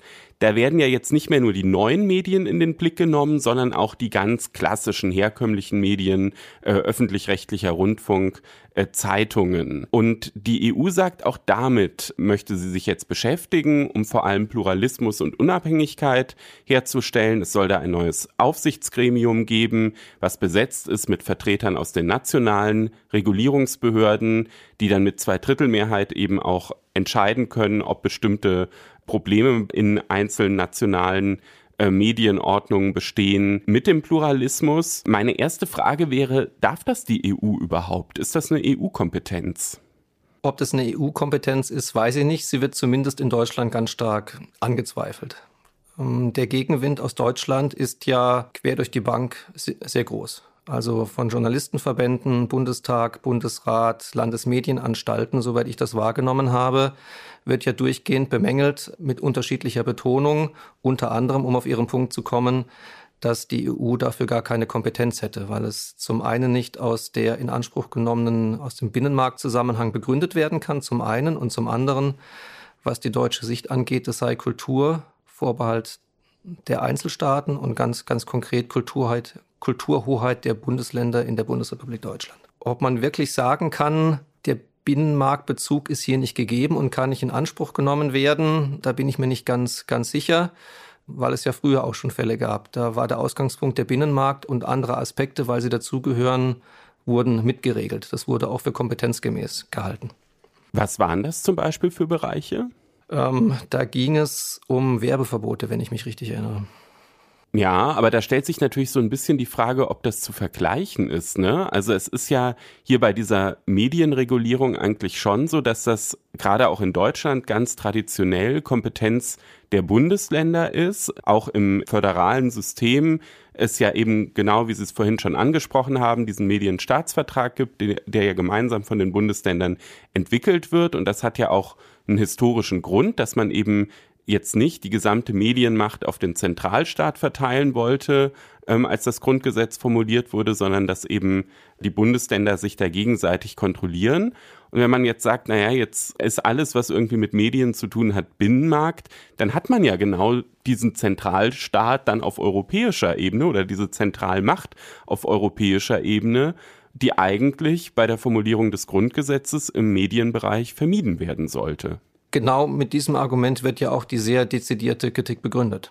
Also das wird ja nicht als beiläufiges Argument in der Diskussion gegenüber der Kommission verwendet, sondern das ist ein Argument, was der Bundesrat gleich am Anfang an ganz prominenter Stelle genannt hat und auf das er dann auch im Weiteren bei der Einzelkritik von einzelnen Vorschriften des Kommissionsentwurfs immer wieder zurückgekommen ist.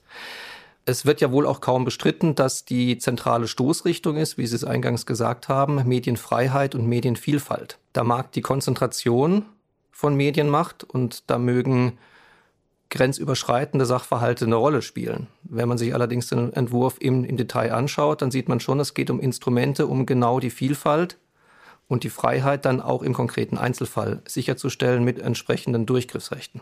Entsteht denn mehr Vielfalt, wenn man unter Vielfalt in ganz Europa dasselbe versteht? Oder entsteht nicht vielleicht gerade Vielfalt, wenn man in den Mitgliedstaaten auch ein unterschiedliches Verständnis von Vielfalt hat?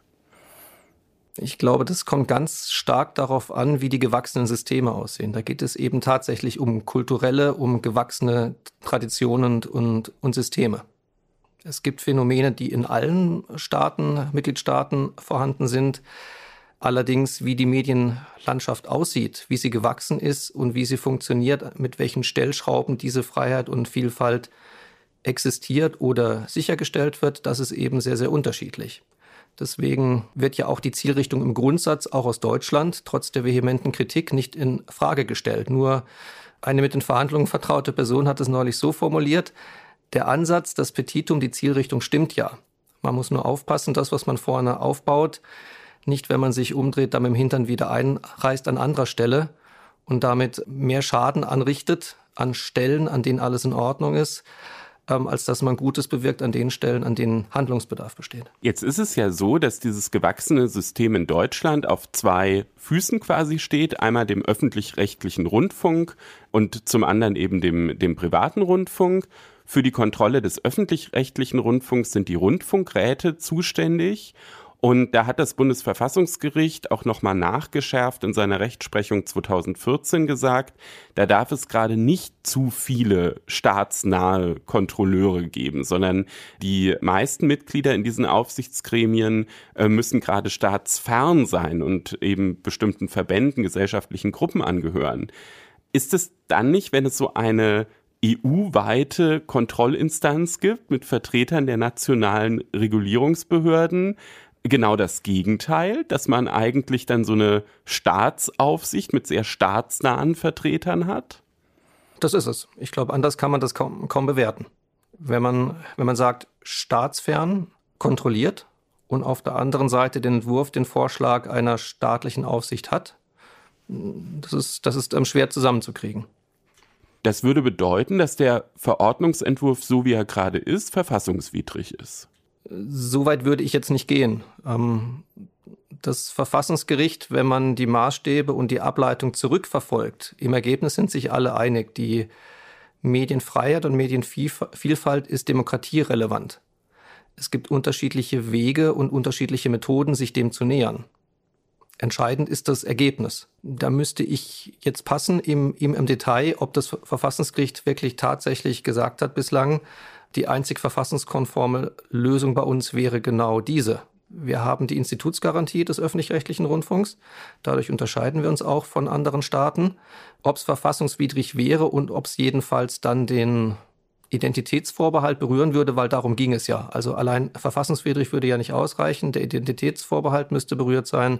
Da will ich im Augenblick weder eine Bewertung abgeben noch eine Prognose ist natürlich bei so einem Entwurf auch tatsächlich äh, schwierig. Mich würde abschließend noch interessieren, wie glauben Sie, dass dieser, das ganze Ringen jetzt ausgeht? Also es ist ja zurzeit eben so, dass man auf der einen Seite Bundestag und Bundesrat hat, die sagen, da ist noch ganz gravierender Nachbesserungsbedarf. Auch aus anderen EU-Mitgliedstaaten gibt es Kritik. Auf der anderen Seite verteidigt die EU-Kommission sehr offensiv ihren Entwurf. Würden Sie sagen, man kann jetzt schon sehen, wer sich da am Ende durchsetzen wird oder ist das noch völlig offen? Also ich kann es jedenfalls nicht, zumal ich auch nicht mehr Kenntnisse habe als das, was sich aus öffentlich zugänglichen Quellen ergibt und damit jedem ähm, anderen auch. Äh, ich stelle nur fest, dass der Widerstand aus Deutschland sehr qualifiziert ist. Er ist, er ist sehr deutlich formuliert. Er ist inhaltlich sehr gut unterlegt. Zugleich muss man allerdings feststellen, es fanden ja jetzt gerade in drei verschiedenen Ausschüssen des Parlaments fanden Anhörungen zu dieser Frage statt. Die deutschen Vertreter haben sich geäußert auf der Linie, die zu erwarten war, nämlich der bereits formulierten Kritik. Im benachbarten Ausland wird die Sache aber wohl schon ein bisschen anders gesehen. Dort gibt es wohl gewisse Sympathien, das mehr oder weniger genau so wie von der Kommission vorgeschlagen zu machen ist sehr unterschiedlich ne, bei den Mitgliedstaaten. Gibt einige, die das auch kritisch sehen, aber es gibt auch welche, die das, die das unterstützen. Das stimmt. Ja, wir werden das auf jeden Fall im Blick behalten und ähm, sicherlich in diesem Podcast nochmal aufgreifen. Heute haben wir einen ersten Überblick über diesen Streit bekommen, auch ein bisschen die rechtlichen Knackpunkte herausgearbeitet. Ich bedanke mich bei Dr. Peter Allgeier. Er ist Richter am Bundesgerichtshof in Karlsruhe, ist extra heute hier nach Frankfurt gekommen. Danke, Herr Dr. Allgeier, dass Sie da waren. Ich danke Ihnen.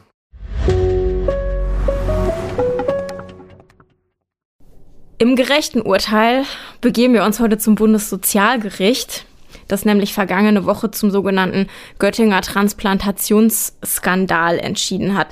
Das ist eine Geschichte, die strafrechtlich und zivilrechtlich abgeschlossen ist, aber die sozialgerichtliche Entscheidung stand jedenfalls in höchster Instanz noch aus und darüber sprechen wir heute. Die Vorgeschichte ist die, dass ein Oberarzt an der Uniklinik in Göttingen systematisch Patientendaten manipuliert hat und falsche Angaben gemacht hat gegenüber der Organverteilungsstelle, die heißt Eurotransplant auf die Weise, dass sich dann die Wartelisten verändert haben und eben bestimmte Patienten, die schon auf der Liste gewesen sind, sowieso, aber dann weiter nach oben gerutscht sind. Und die zwei Fälle, um die es vor dem Bundessozialgericht jetzt gegangen ist, waren zwei Patienten, die in den Jahren 2010 und 2011 Spenderlebern bekommen haben. Da sind falsche Angaben zu vorangegangenen Dialysebehandlungen gemacht worden, durch dann die Erkrankung als stärker eingestuft worden ist, was die Patienten auf der Liste dann weiter nach oben rutschen hat lassen. Also die Frage der medizinischen Notwendigkeit oder die Frage von Behandlungsfehlern, die, um die ging es hier gar nicht in dem Verfahren. Die Patienten waren zu Recht auf der Liste, nur halt nicht so weit oben, sondern in dem ähm, BSG-Verfahren ging es um die Kosten, die die Krankenkasse für die, Transpla für die Transplantationen gezahlt hat. Und das waren insgesamt fast 160.000 Euro. Und dieser Fall, ähm, ja, ist tatsächlich eben durch alle drei Instanzen gegangen, angefangen, ähm, Stefan, beim Sozialgericht in Hildesheim. Richtig, und das Sozialgericht in Hildesheim, das hatte erstmal gesagt, Klinik, äh, du musst die Kohle zurückzahlen, weil es eben da ähm, diese Tricksereien an der Liste gab ähm, und war dann eben der Auffassung, dass es deshalb auch keinen Vergütungsanspruch ähm, gebe. Das Landessozialgericht Niedersachsen-Bremen hat dann genau in die entgegengesetzte Richtung entschieden und hat gesagt, dass eben für die Entstehung eines solchen Vergütungsanspruchs der Krankenkasse ähm, nur maßgeblich ist, ob es eben ähm, erforderlich ist, dass es so eine stationäre Krankenhausbehandlung gab und ob eben alle alles medizinisch korrekt gemacht wurde. Das war ja hier der Fall. Also auch jemand, der da sozusagen ähm, fälschlicherweise im Patientenbett liegt, ist ja dann trotzdem behandlungsbedürftig, äh, wenn äh, es dann eben zu so einer Transplantation kommt. Und ähm, ja, dann war eben sehr, sehr spannend, das ist ja immer so bei zwei entgegengesetzten Entscheidungen, wie wird denn jetzt die dritte Instanz entscheiden, das äh, Bundessozialgericht. Und ähm, die haben eben auch gesagt, ähm, diesen Bestimmungen, in welcher Reihenfolge da jemand gelistet ist auf der Transplantationsliste, ähm, dem kommt keine qualitätssichernde Zielrichtung zu. Das klingt jetzt vielleicht erstmal hart, ist aber bezogen auf die Behandlung äh, meiner Ansicht nach zutreffend. Denn diese Regeln haben eigentlich einen anderen Zweck, die dienen der Verteilungsgerechtigkeit. Es gibt ja viel zu wenige Organe, das ist ja auch ein Problem, ähm, was ähm, eben immer wieder auch europaweit besprochen wird. Und ähm, um das eben in irgendeiner Weise gerecht zu verteilen, gibt es eben bestimmte Kriterien, wann eben Patienten so schwer erkrankt sind, dass sie dann eben ein Organ bekommen können. Und ähm, ja, dafür sind diese Kriterien da, aber sie sind nicht dafür da, irgendwie zu bestimmen, ob eine Krankenkasse das Geld bezahlen muss oder nicht. Und deshalb war es eben in dem Fall hier so, dass das Klinikum einen Vergütungsanspruch hatte und ähm, ja, die, äh, die Zahlung fällig war. Ja, genau. Also die Frage, ob die Kasse äh, bezahlt, hängt von der medizinischen Notwendigkeit ab und die bestand ja eindeutig. Und äh, trotzdem hat das Gericht darauf verwiesen, ähm, das stand auch so in der Pressemitteilung drin, dass es anerkennt, wie sehr das Vertrauen in das System beschädigt worden ist dadurch. Also das war denen offenbar ein Anliegen, das nochmal so in der Deutlichkeit zu sagen.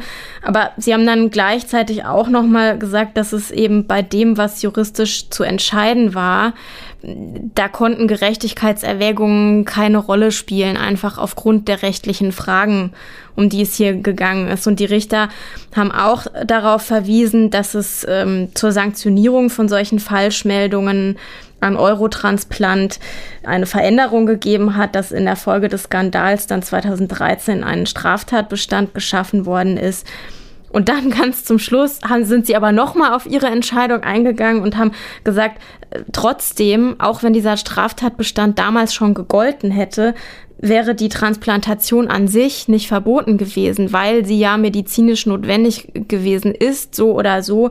Und auch die Vergütung der Leistung durch die Krankenkasse wäre trotz dieses Straftatbestandes nicht ausgeschlossen.